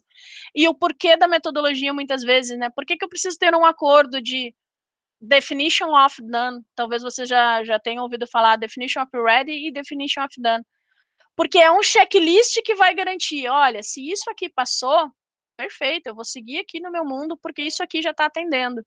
Porque é humanamente impossível participar de muitas agendas e desse entendimento todo no dia a dia. Mas as perguntas precisam ser feitas. Então, que mecanismos a gente cria como time para garantir? Gente, quem participou lá do refinamento? O que, que a gente combinou disso? Ah, o que a gente combinou está lá na história. Deixa lá na história, não bota a história só com uma descrição, fazer cadastro. Não, vamos botar lá o que, que tem que acontecer quando salvar, tem campo obrigatório. Cara, isso aqui é muito grande, vamos quebrar isso em dois para a gente validar só uma coisa ou outra. E aí isso é o dia a dia, é assim que as coisas vão construindo. Porque não tem como a gente ter a ideia de um by the book de que ah, vamos chegar numa plane, cada um vai levantar uma cartinha e vai dizer que é quatro, o outro vai dizer que é oito. Na prática, a gente sabe que isso vai indo organicamente, e muitas vezes, ah, a gente já fez esse cadastro antes, vai demorar menos, ou então a gente faz primeiro e depois a gente vê quanto tempo vai demorar. É, é, Por isso é assim, importante tipo, a conversa. é, essa, essa questão, quando você falou aí da, da pessoa, né, que falou que, que ele tem que fazer o cadastro e acabou porque eu estou dizendo que é assim, né, e, e se for levar nessa linha de hierarquia, ah, porque eu disse, tem que fazer, eu sou melhor, tá, eu fico imaginando no final como é que vai sair esse software, né? Como é que o usuário vai conseguir utilizar. É, eu acho que isso fica muito complicado, né? Acho que esse paradigma de, de hierarquia, que eu entendo mais do que você e eu não posso e, e, e, tipo eu não posso te escutar, só tu que tem que me escutar. Eu acho que isso tem que acabar, né? Para pelo do software, na verdade. É, e como que a gente faz isso, né? Muitas vezes é incentivando, às vezes um pair programming, um pair programming não, um code review. Ah, mas eu sou júnior, como é que eu vou fazer um review de um sênior? Cara, aí que tem que fazer, para o cara ver quais são as outras opções. E o sênior também, será que ele é sênior mesmo se ele não consegue formar outros? Ou ele só é sênior porque ele, ele coda muito tempo?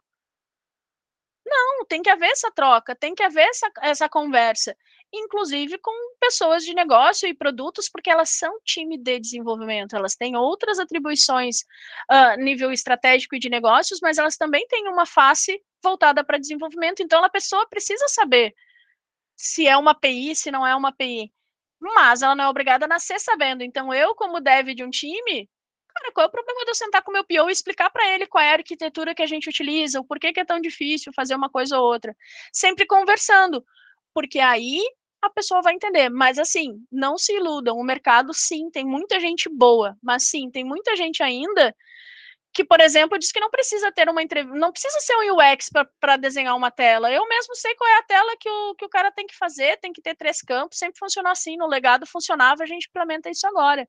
Vocês vão ouvir muito isso no dia a dia. E vocês precisam estar preparados para não simplesmente ignorar, mas mostrar o porquê. Beleza, o legado funcionava, legal. E como que a gente faz, então, ser melhor ainda do que era no legado? Será que não, não vai custar mais, menos? Porque talvez essa pessoa está pensando que vai custar muito, vai demorar três dias para desenvolver. E se você chegar e dizer, cara, isso aqui eu faço em uma hora a mais.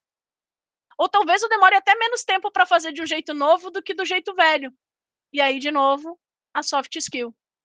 Entender o, o outro, exercitar essa empatia também, né? Nem sempre o outro que está bufando por que, que o cara quer saber, ele realmente está de mal com aquele cara. Talvez ele está com muita pressão também. E aí a gente precisa, como time, se ajudar.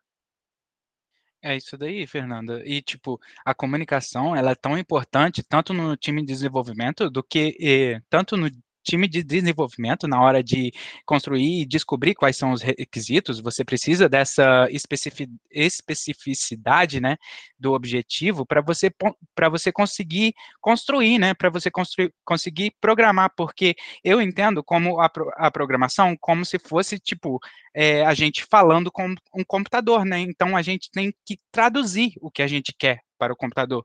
E quanto mais específico, mais fácil fica na hora de a gente fazer e entender o que está fazendo, entender quais são os erros que podem surgir, quais são os problemas que podem acontecer.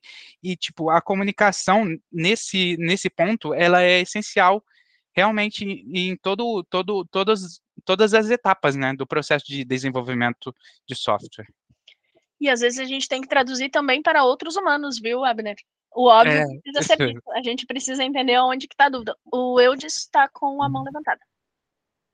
Oi, Fernanda.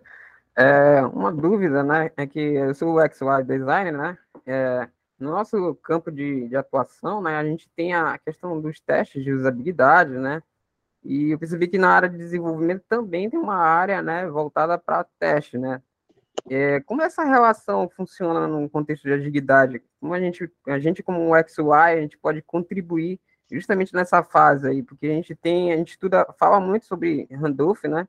Essa questão da entrega, de ir passando, né, para o desenvolvedor e não acabar essa contribuição, né, de só nas telas ou só nos fluxos. mas contribuir em todo o processo, né, de construção do produto. Como é que é essa questão dessa relação, é, justamente nessa questão do, dos testes, né? Então, ela acontece, uh, ela pode acontecer, né? Eu já trabalhei diretamente com times de, de UX também, tá? Dentro desse contexto, então, tínhamos times de produto e time de UX. Como que funcionava no dia a dia, tá? existiam a parte de testes de usabilidade neutras com usuários e tudo mais, e o UX também auxiliava na, na etapa de testes do software, antes ainda da publicação ou de testes AB.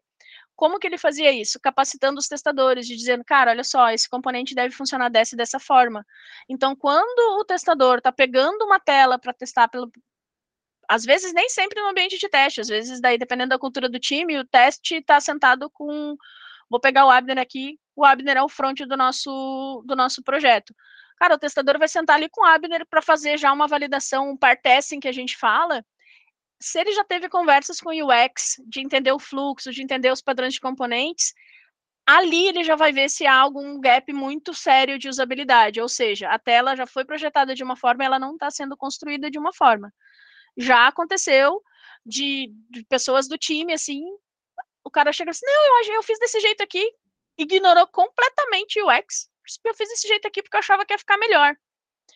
E aí tu gera um conflito. E como é que a gente trata esse conflito? Cara, olha só, existe todo um estudo, porque que então tu, tu vai disciplinando também e conversando. E o UX tem essa missão, né? E assim como a agilidade de ir evangelizando todo mundo, que todo mundo precisa ser um pouco UX. Então, o, a forma como o profissional de UX pode ajudar dentro de um time de desenvolvimento, porque primeiramente, é saber que ele é parte do time de desenvolvimento. Todos nós, independente da, da, da especialidade que a gente atua, nós participamos de dois times. Independe, esquece como a empresa que você vai trabalhar vai trabalhar. Entenda isso para você, para sua carreira. Você tem o seu time de projeto e você tem o seu time de especialidade. Você sempre vai participar de dois times e nenhum time é mais importante do que o outro. Eles servem para propósitos diferentes.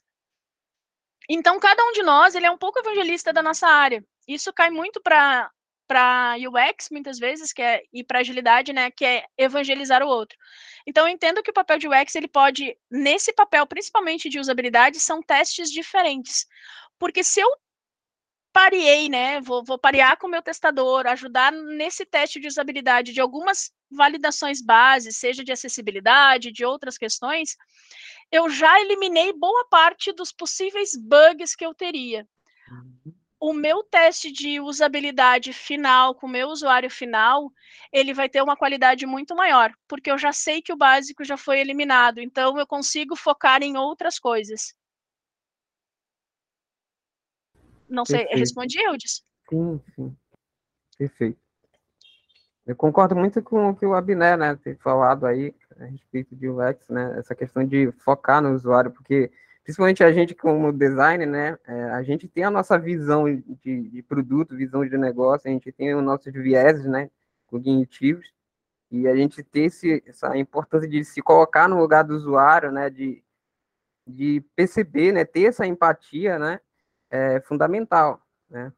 É, eu estou participando de um projeto, de um case final, eu já é, quase terminando, né, a formação da AgroDev e a gente, algumas coisas que pareciam bem lógicas para a gente, bem simples, né, quando a gente vai para a área de teste, né, quando a gente começa a testar os protótipos, a gente vê que não é bem assim com o usuário. O usuário percorre um caminho completamente diferente do que a, aquilo que a gente poderia imaginar.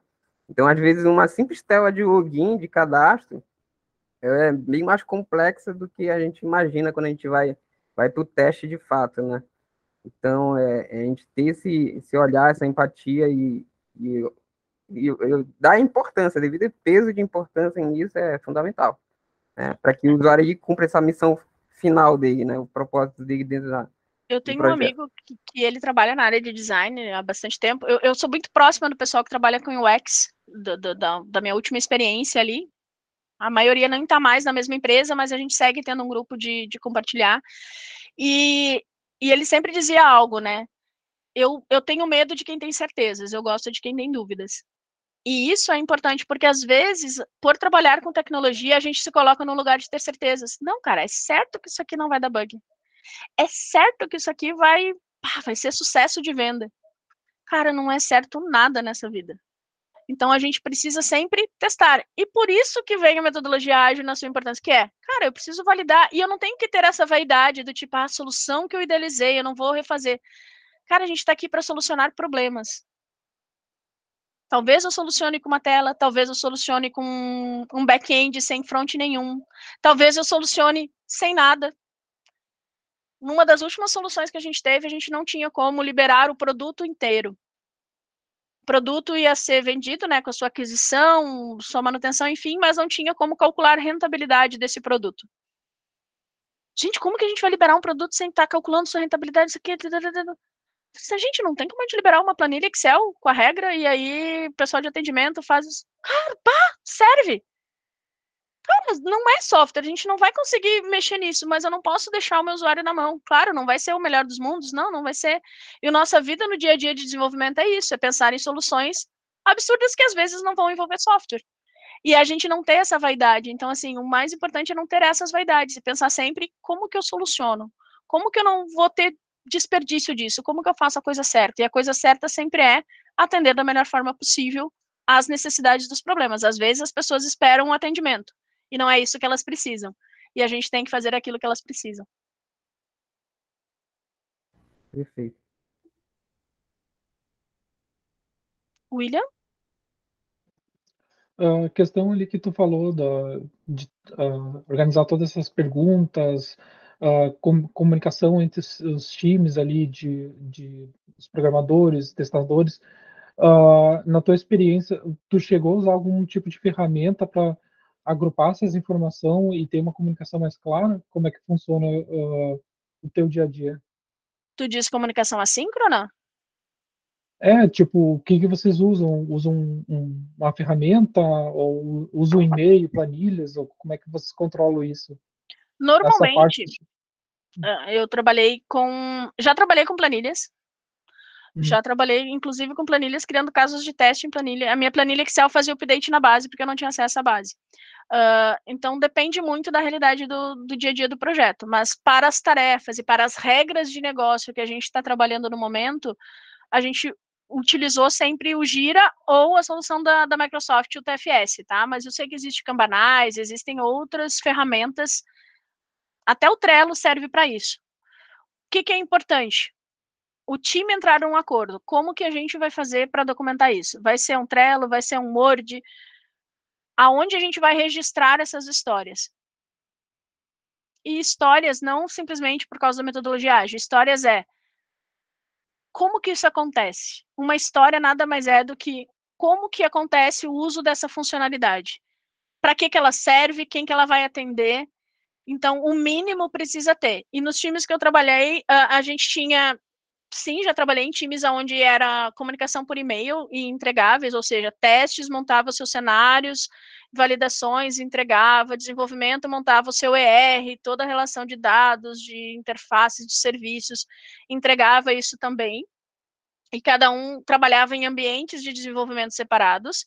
Aí cada um tinha a mesma documentação funcional, ou seja, Devs tinha sua especificação funcional e QAs também tinham a sua especificação. Todo mundo olhava a mesma coisa, mas não se conversavam.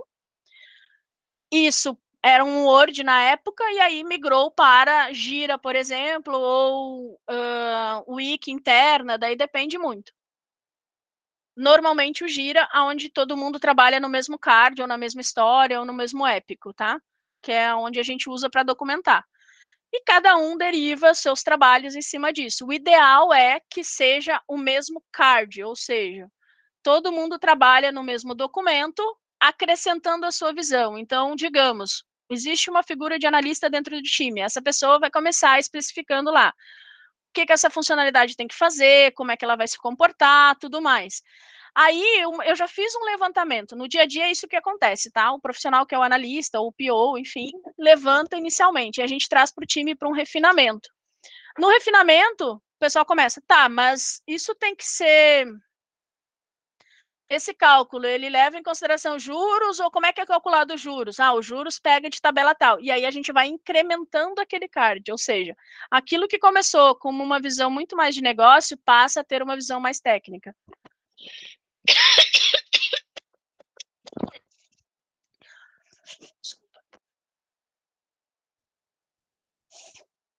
Nessa visão mais técnica, como que o QA uh, entra nisso? Beleza, se eu fizer um resgate fora da carência, como é que tem que se comportar? Ah, não, nesse caso tem que fazer isso. Vai lá e escreve no mesmo card, porque aí fica com o histórico dentro de uma mesma ferramenta, e essa ferramenta é o Gira, no caso.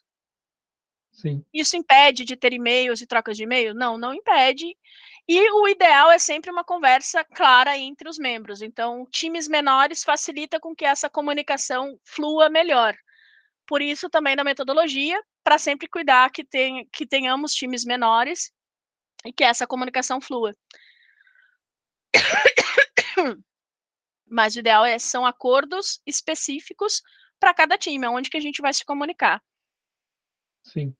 É, até que nem tu tinha comentado ali sobre uh, tu tá desenvolvendo uma tela e daí a parte do X lá uh, tem algum, alguma questão, alguma coisa, e daí já, tipo, tu pode olhar como é que está sendo feito, o que está sendo desenvolvido, e já também prever, tipo, ah, isso aqui eu achei interessante, vamos adicionar aqui nas tarefas, né? Tipo, tu, tu tá vendo o, o, a especificidade que os outros estão uh, colocando dentro da, de cada dessas áreas, né? E tu implementar, tu ter essa comunicação, essa visão do, do, do, do todo, né? É, hoje em dia tipo... as pessoas usam muito o Figma, ou Mural, ou Miro, uh, em hum. contribuição com o Gira, tá? Então, no Gira eu tenho uma descrição mais funcional, mas eu tenho um Figma, por exemplo, no último time que eu trabalhei, e o X começava o desenho dentro do Figma, o analista pegava esse desenho e ia ampliando, ou seja, uma vez que eu tenho a proposta, né, de quais campos vão ter na minha tela, por exemplo, o analista ia lá e dizia, ó, esse campo vem de tal base de dados, esse campo vem de tal base, aí o back-end, por exemplo, isso nas reuniões de refinamento, o back-end ia dizer, ó, para a gente acessar tal base, a gente precisa de tal serviço, a gente vai criar uma camada, vamos fazer um BFF. E aí tu tem um Figma com toda a arquitetura não necessariamente arquitetura de software, mas uma arquitetura da informação, ou seja, todas as disciplinas, o que que envolve dentro daquela, daquele, daquela construção, porque isso promove o entendimento geral do time. E aí, mão na massa, quando chega para testar, quando chega para desenvolver, todo mundo sabe do que está sendo falado.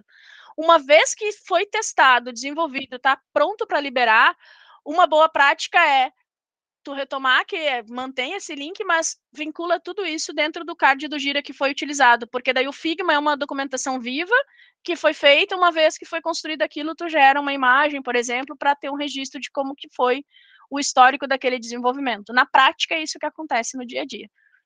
Sim. É, que nem foi falado sobre essa questão de comunicação, né? E às vezes, que nem tu falou, né? A, não tendo mais ou menos o que está sendo visto, o que está sendo feito, às vezes tu fica muito perdido, né? Que nem tu falou, né? O requisito do, do programador é só botou asterisco no form, mas não validou o form, né? Mas se ele tivesse visto assim o projeto no todo, ele teria até uma, uma nova ideia, ah, vou ter que fazer isso aqui, vou ter que fazer isso alguma coisa a mais, né? Sim, isso então... a long time ago, né? Isso lá no início dos primórdios, né? Se falava em ágil ainda, e era mais ou menos isso, era uma análise que tinha sido feita, que daí foram uhum. aberto um bug, e, cara, ninguém falou pro cara direito, de repente ele não tinha nenhum documento, chegaram e disseram, oh, meu, faz o campo obrigatório aí. Guri iniciando no Sim. projeto, cara, campo obrigatório para mim é botar asterisco, foi lá no front, mexeu, era full stack, botou um asterisco e tá tudo certo, cara. A culpa Sim. do cara? Não. A culpa é do processo, a culpa é do time, como é que o time se organiza para isso? O que era óbvio para um, talvez não era óbvio para outro. Por isso a comunicação é importante e acordos, políticas explícitas que a gente chama dentro da agilidade, que é quais são as políticas explícitas desse time? A gente vai usar o Figma para detalhar toda a documentação e a gente vai usar o Gira para controlar os cards dessa documentação, mas a gente tem um único lugar da funcionalidade que a gente está trabalhando. Como que a gente organiza nosso backlog?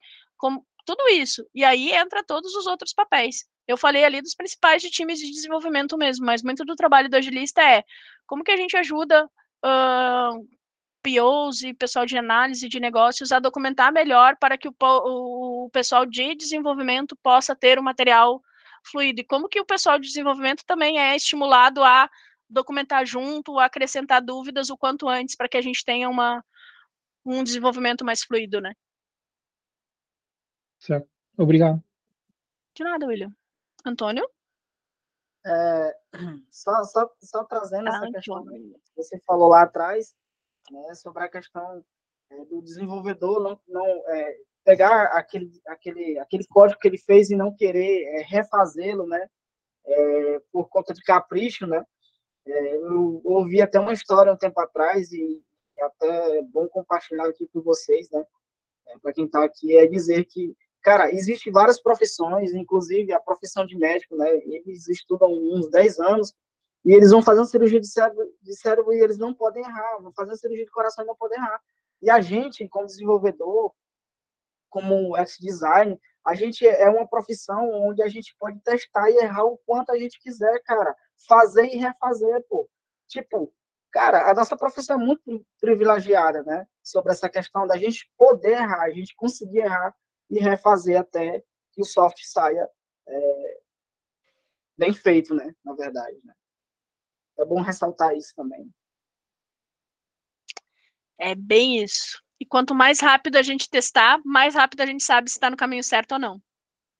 Então a gente não tem que se prender nessas soluções mirabolantes. Às vezes a gente quer fazer algo super complexo porque para nós é, ah, que massa, deixa eu testar isso. Cara, às vezes é só libera ali de qualquer jeito. O cara tá pouco se lixando com o nome que a gente está dando para o cadastro, ele quer salvar. E assim a gente vai indo, sabe? Se, se permitir experimentar. E com certeza a gente pode chamar a Fernanda para voltar, né, pessoal? Não é porque a gente está mandando né? embora que. e eu coloco, me coloco à disposição mesmo, tá, gente? Instagram, eu criei um agora, uh, Fê Tele, Fernanda Telessa, que é o mesmo do meu LinkedIn ali. A ideia é ir compartilhando um pouco de material também por ali, mas assim, super aberta pra gente trocar ideia, tirar dúvidas. Sério mesmo, tá? Me disponibilizo para vocês o que vocês precisarem. Esse foi o Growcast, o podcast oficial da GrowDev. Gostou? Então compartilhe agora mesmo. Até o próximo episódio.